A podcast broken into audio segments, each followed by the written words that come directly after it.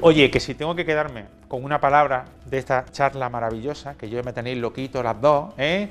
La palabra es vivir, vivir, vivir, vivir, vivir. ¿No? Pues, ¿Estamos de acuerdo?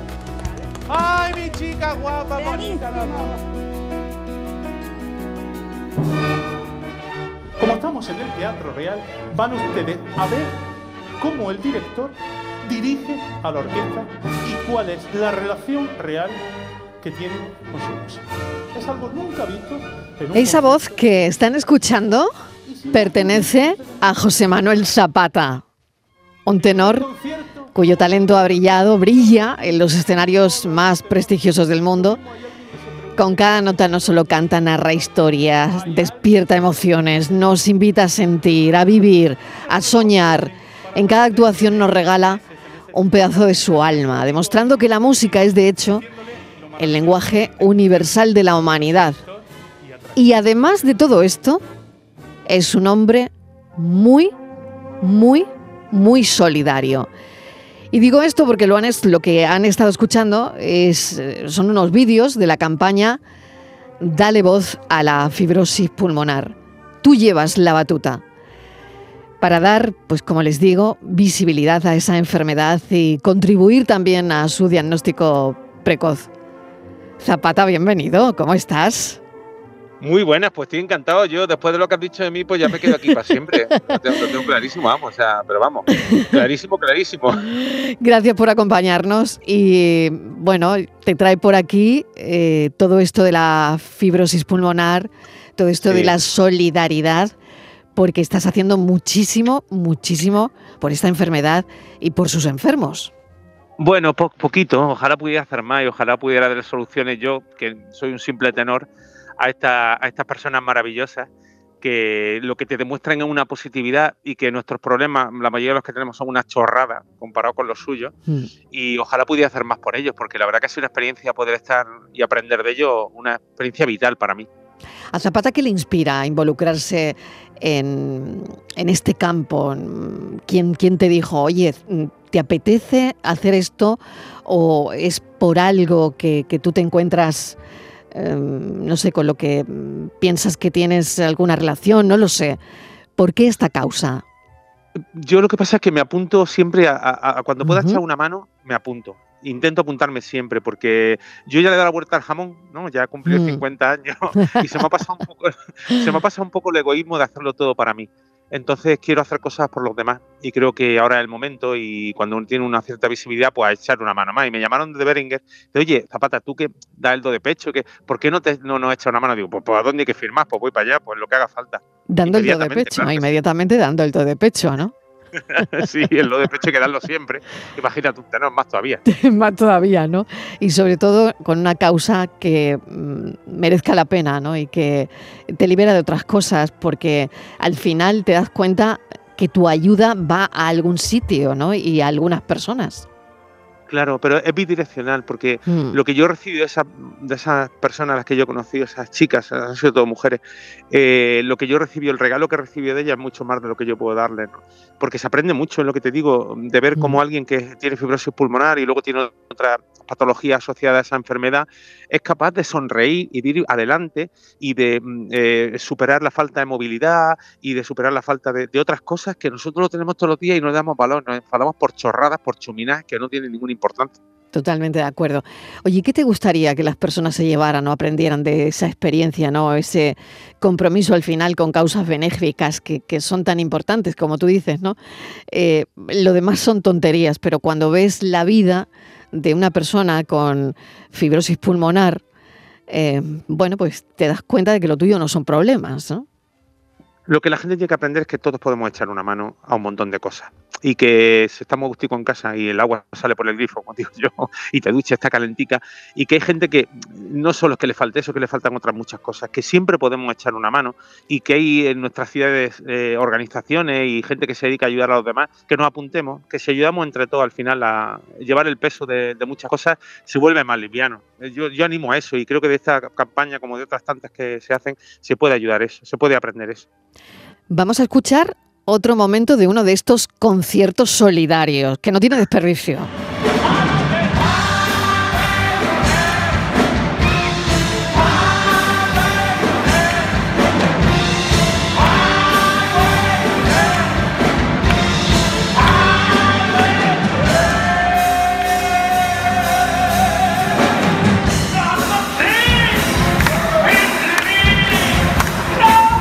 Aconsejo a los oyentes que vean el vídeo, eh, Zapata tirado en el suelo, eh, cantando por Angus Young, ¿no? no sé Sí. si. Totalmente, easy easy. Por Angus Young o por lo que. o Por, York, por- que por quien haga yo falta. sé. Lo que hay que hacer para comer, de verdad, Marilote. Lo que hay que hacer para Hay que ver, hay que ver, pero bueno, esto ha sido, esto es brutal, ¿eh? Y esto, es a, ver, pura. pero, pero cuéntame, la gente, la gente qué, qué- qué cara pone, a ver. Eh, como este señor que va vestido de pingüino porque hace estas cosas, pero bueno, pero bueno, pero bueno, pues se sorprende, porque al final lo que hacemos en el concierto para Zapata y Orquesta, que ya te aprovecho para soltar la cuña de que lo vamos a hacer en Sevilla, ah, qué en, en el Teatro La Maestranza, el Ah, qué 28 bueno. de octubre, qué bueno. con la Real Orquesta Sinfónica de Sevilla, tenéis que venir todos, porque vaya a ver. La música, esta que llamamos clásica, ay, ay, que me da una cosa, la buena música esta que hacemos nosotros, la vamos a ver de una manera diferente, con humor, bailando, interactuando, la orquesta siendo un personaje más, ¿no? Dejándonos llevar por un día. Y, y al final es que es una fiesta ese, ese concierto, ese proyecto que he hecho junto a Juan Francisco Padilla, que es un almeriense maravilloso, y a Paco Mir, el que miembro de Tricicle, que ahora ya un sevillano de adopción, pues es un espectáculo Cuando, es que cuando lo pruebas, cuando lo pruebas ya no te vas. Cuando tú pruebas Sevilla, pruebas Andalucía, ya no te vas, ¿no? Te contaré allí de Barcelona, los serios que son allí, que estamos metidos a Sevilla, hombre. oh, por favor, Hombre, por favor, por favor. Hombre. No puede ser, que no puede ser. No tenemos competencia, te lo digo yo. Y lo No hay de Granada competencia. No hay competencia. Bueno, recuérdame el día, que lo vamos a apuntar aquí para darle otro empujón a esto que vais a hacer. Octubre, me has dicho. 28, 28 de octubre, sábado, a las 6 de la tarde creo que es, en el Teatro La Maestranza. Veniros todos, la familia, todos, todos, todos, el abuelo, la abuela. Eh, niños muy pequeños no, porque no se entran mucho y al final no lo pasan exactamente bien. Eh, pero toda la familia, toda la familia. Que lo vaya, os vaya a reír, os vaya a disfrutar, os vaya a emocionar. Pero tú cuando eras chico, ¿tu madre te llevaba la- a los teatros o no? A ver. No, no, no, el No. teatro era en mi casa, no, no, no. no. El teatro era cuando mi madre, como digo yo, decía Beethoven y no Exactamente. íbamos todos a mirar a ver si estaba el perro en la tele, porque nosotros no sabíamos ni que era Beethoven ni nada. No, no, no, no. Bueno, lo que sí te ponía tu madre era a cantarle a la vecina, eso sí. Sí, me, me usaban. Eso es lo que vendría siendo ahora explota- explotación infantil. sí. Pues eso lo hacían conmigo, sí. Me salgaban al patio allí y las vecinas me tiraban dulces por la ventana, que hacía camello con 150 kilos, claro. Pero sí, sí, les cantaba por Gardel, que me gustaba mucho, me lo enseñó mi abuela, el Mm. tango ese en una noche de reyes, cuando a mi hogar regresaba, encontré que me engañaba con el amigo más fiel. Ya ves tú, con tres años, que no sabía lo que estaba cantando, pero, pero se la cantaba a la vecina. le Oye. ¿y, y qué te acuerdas de tu abuela Concha? ¿Qué recuerdas de tu abuela Concha? Esas actuaciones que Pues- provocaban el delirio de todas las vecinas cantando por Gardel, pero que, Pues lo que recuerdo fíjate, es que ¿no? Qué es- cosas. era como mi madre, era, era mi Mm. madre. O sea, mi abuela fue mi madre. Y mi pena es que no pueda verme ahora y que no pueda disfrutar de lo que hago ahora, porque ella se quedó justo al principio de ese proceso, ¿no? De cuando, cuando, cuando ya empecé a tenor, cuando empecé a estudiar, y se quedó al principio. Me da mucha pena, mucha pena que la gente que merece la pena en la vida muchas veces se te vaya antes de tiempo. Y eso es lo que me, que me da. Pero una Mm. persona de una generosidad, de una bondad y de un uno adelantado a su tiempo, porque mi abuela era ya muy mayor, pero yo con ella hablaba de todo, de las niñas que me gustaban, de las que no me gustaban, de las cosas que veía, de si veía alguna cosa así guarrilla, guarrilla de la época. Yo solo decía, mira abuela, que he visto esto, que estoy muy preocupado porque me ha gustado. Y estas cosas, y ella, tú lo hablas con ella, y ella te- se reía, una, una persona adelantada a su tiempo, alguien maravilloso. Fíjate que ese recuerdo de tu abuela Concha siempre permanece, ¿no? Porque en alguna otra entrevista cuando hemos charlado ha salido tu abuela Concha también, ¿no? Y, y eso me encanta porque es lo que tú dices, ¿no? Está tan presente, ¿no? Hay personas que, aunque no estén, siguen tan presentes en nuestras vidas, ¿no? Como el caso de tu abuela Concha, por ejemplo.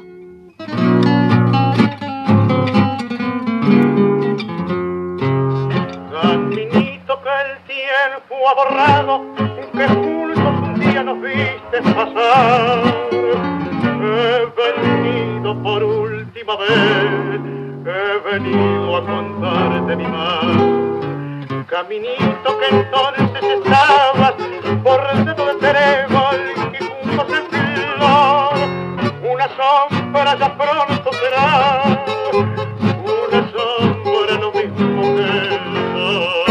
Esa invitación de Zapata el 28 de octubre, sábado 6 de la tarde, allí como un clavo, en, en el teatro. ¿Dónde has dicho? ¿Qué teatro? ¿Lo En la recordamos? maestranza. El teatro de la. Ese teatro seguro, es que no, ese teatro no.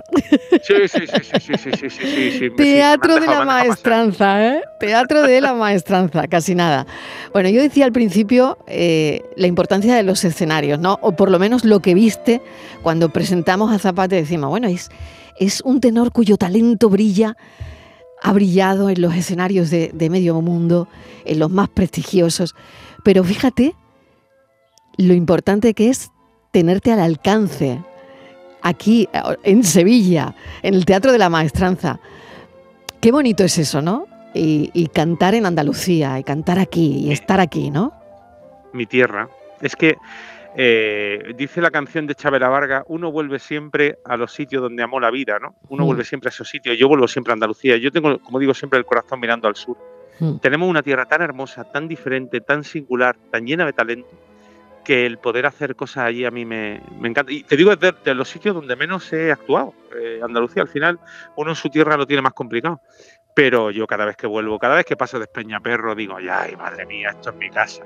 Ay, Claro. Y la música, ¿tú crees que escuchan los padres condiciona a los hijos? Porque tú, por ejemplo, ¿qué escuchabas en tu casa? Es una muy buena pregunta. Porque eh, antiguamente sí, porque digamos que había solo un foco.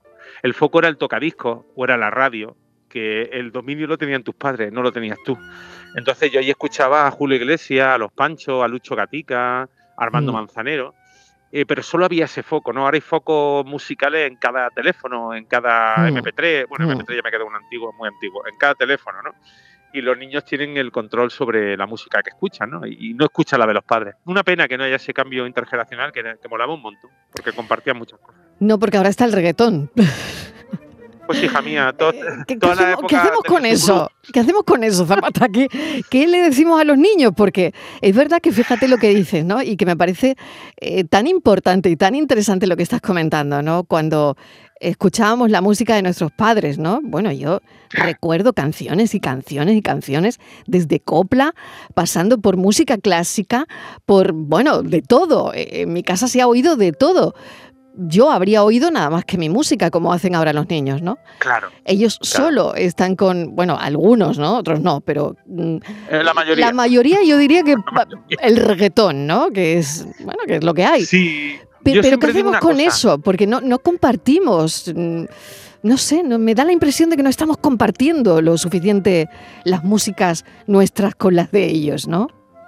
Sí, yo, yo haría un experimento, un experimento que se me está ocurriendo sobre la marcha. Yo le Venga. preguntaría a mis niños, digo, a ver, niña o niño, ¿cuál es la comida que más te gusta? Me diría, pues el, el- el jamón, ¿no? Digo, pues ahora vas a estar comiendo jamón, vas a estar tres años comiendo jamón para desayunar, para comer y para cenar, todos los días. ¿Es lo que más te gusta? Pues lo vas a aborrecer. Al final es jo, dieta variada. Que escuches, cada música tiene su momento. Como digo yo, en la discoteca para perrear tienes que ponerte reggaetón. A Beethoven no te lo pongas nunca porque no te va a servir. No, pero hombre, pero un poco de dieta variada y en el coche no tener el monopolio del Spotify, que eso es culpa también de los padres, ¿no? Eh, compartir y dieta variada. Tenemos que comer y escuchar de todo para la salud mental, creo Claro. yo. vamos. Totalmente de acuerdo.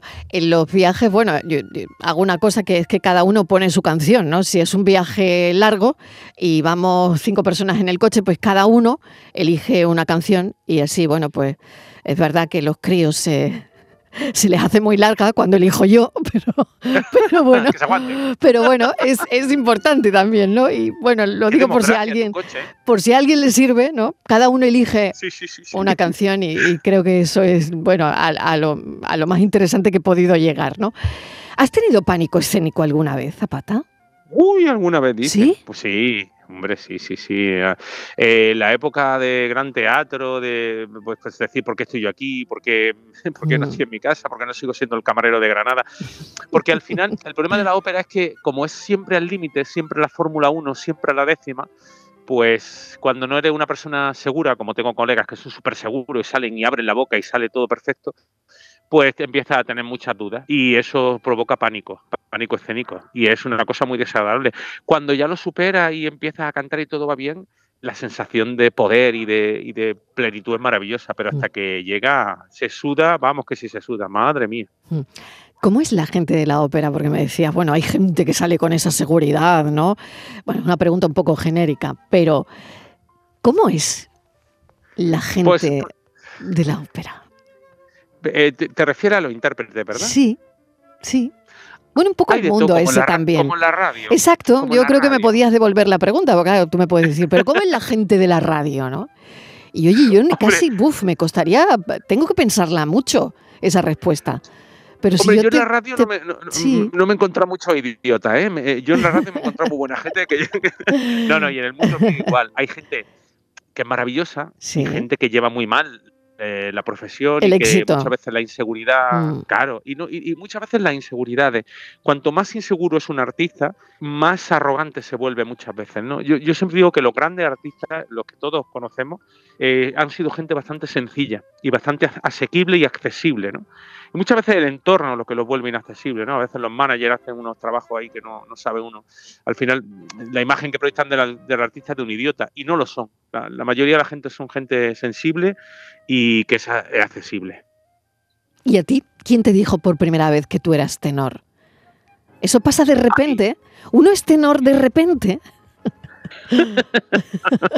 No, no, no, no, no, se nace, se nace, pero es verdad que uno, yo que no tenía ninguna cultura musical clásica, eh, fue Herminia, que era la directora del coro García Lorca de Granada, un coro amateur maravilloso, fue la que me dijo, Zapata, tú eres tenor, me hizo una prueba de voz con el piano y me dijo, tú eres tenor, digo, pues muchas gracias, no sé lo que es, pero yo te agradezco que sea eso que tú me has dicho. Y a partir de ahí, pues ya me bautizaron, o sea, pero fue una persona que me lo dijo desde fuera. Bueno, hay un libro de Zapata que yo recomiendo altamente. No sé si habrá habido otro después de este, pero es Música para la Vida. Y, la verdad es que mm, en este libro eh, cuentas tantas cosas tuyas que, a mí me parece realmente interesante porque, bueno, es como conectarte ¿no? a, a la historia de un tenor. Y, y la verdad es que es una lectura súper agradable, ¿no? Mm, comunica. Sí, la verdad es que sí. ¿Tú has cantado mal alguna vez? Y perdona que no te... Que si has cantado mal alguna vez, algún día en tu vida tú has cantado mal. Sí, muchas. ¿En claro, serio? Sí, sí, sí, sí. Hombre, claro. Yo siempre digo que he tenido noches de luces y noches de sombras. Eh, eh, cuesta mucho hablar en, en esta sociedad que vivimos de los fracasos. Yo he fracasado un montón de veces. Lo que pasa es que me he levantado y he seguido para el día siguiente. Pero sí, sí, sí, sí. Yo he habido noches de apagárseme las luces y decir, ¿pero qué me pasa, por favor? Y empezar a sudar y decir, ¿pero bueno, por qué? Y, a ver, y es así. Pero eso es parte de la vida, parte del viaje. Y no pasa nada. Y te ayuda a ser mejor y a tomar decisiones. Y en el fondo mola. Si tú escuchas a alguien hablar, ¿sabes cómo canta? S- sé el timbre de voz que tiene. Como canta, no. Por ejemplo, tú tienes una voz preciosa, tu timbre es precioso. No sé si canta bien o mal, pero el timbre, lo que es la cualidad vocal, la cualidad Ujú. tímbrica es muy bonita. Luego lo mismo canta y desafina, no lo sé, pero a priori, hija mía, yo te auguro un futuro en el mundo de la lírica. Pero escucha una cosa, eso quiere decir que eh, se aprende, hay un aprendizaje. O es, o es todo de nacimiento. Tú decías, bueno, yo sé que soy tenor desde que nací, pero Mm, hay un aprendizaje, ¿no? Desde que. O, o tú siempre has sabido que eras tenor. Saber que eres es una cosa diferente a aprender a hacer lo que eres, ¿no? Mm, qué El- bueno eso, qué bueno. Yo he tenido que estudiar, he tenido que estudiar la, la- bueno, la intemerata. Y, y- y yo siempre digo que todo el mundo puede cantar, no todo el mundo puede ser Pavarotti, pero todo el mundo puede cantar porque al final se, se estudia, ¿no? Se hacen ejercicios y, se, y se- la voz se mejora. Igual que para locutar, igual que al final todo se educa, ¿no? Al fin, te estamos hablando de músculos, de aire y de cartílago. Por lo tanto, se pueden educar. Es verdad que no todo el mundo puede ser Pavarotti, pero sí que se puede cantar. Que por cierto no sabía leer partituras, ¿no? Doy fe. Me doy enteré, fe. me enteré con tu libro, me enteré con tu Lo- libro. Sí sí. sí, sí, sí, sí, no sabía, no, no, no, no. Era una leyenda urbana que yo había escuchado, pero lo comprobé allí, no sabía dónde estaban las notas en el piano. Ni falta que le hacía, ni falta. Qué maravilla de hombre, por favor. Bueno, eh, vivir con una vida conectada a la laringe, ¿no? Un, tenor, me imagino que tiene que cuidarse de alguna forma, eh, supongo, Zapata, ¿no? No sé tú cómo lo haces o si esto al final es, eh, son, lo dice solo la sabiduría popular y al final tú tomas helado, bebes agua fría, en fin, no lo sé, pero mm, dependes tanto de tu garganta, ¿no? Sí. de tu laringe, no lo sé. Vives enganchado a tu violín personal todos los días. Tú no puedes dejar la cajica después de ensayar. Claro. Pero es verdad que cuanto más te obsesionas, peor. Cuanto más, ay, el aire, ay, el, el taxi, ay, ay, ay, cierra la ventana. Es peor. Aparte de vivir una eterna pesadilla, tú y todos los que te rodean, claro, porque son gente amargada, no tú, ya los que te rodean se amargan también. Por Y, tanto, y entonces tú lo llevas, lo llevas con naturalidad. yo sí, yo. O sea, yo si hay corriente de aire, da igual. Están las dos Me ventanas abiertas y dices, bueno, pues ya Tú está, ya. cuando yo te vea, cuando yo te vea me invita a un helado, sin problema, sin problema. Tú un helado de natachó y de turrón. Ea, ea, totalmente, sin problema. Bueno, y la siguiente pregunta y última es, ¿hay un momento en que a uno o a una, te lo digo porque, bueno, siento un cierto paralelismo por, por trabajar también con la voz, ¿no? La voz nos abandona, nos deja, nos... Ay, La no voz sé. es una perra bastante importante porque la voz es el espejo del alma y el espejo de las emociones. Y hay veces que, te- que va y viene y hay veces que no te da lo que tú quieres o lo que estabas acostumbrado a que te diera. Abandonarte, abandonarte, si no pasa nada raro, no te abandona nunca, pero cambia. Y cambia contigo. Cambia con, con lo que tú eres. Yo no soy el de los 20 años, ni tengo la fuerza y ni la sabiduría corta de los 20, que ahora tengo más. Eh, Tengo otras cosas y la voz va en consonancia siempre. Zapata, como siempre, un placer charlar contigo, es, es un lujo. Y recordar tu solidaridad y lo que venías a contar, dale voz a la fibrosis pulmonar, tú llevas la batuta para dar visibilidad a esa enfermedad, contribuir al diagnóstico precoz, además, ayudando, mojándose, Zapata Tenor. Y eh, el día 28 de octubre, sábado, 6 de la tarde, Teatro de la Maestranza. Ahí estaremos en Sevilla. Gracias, un beso enorme, cuídate mucho. Un beso y muchas gracias.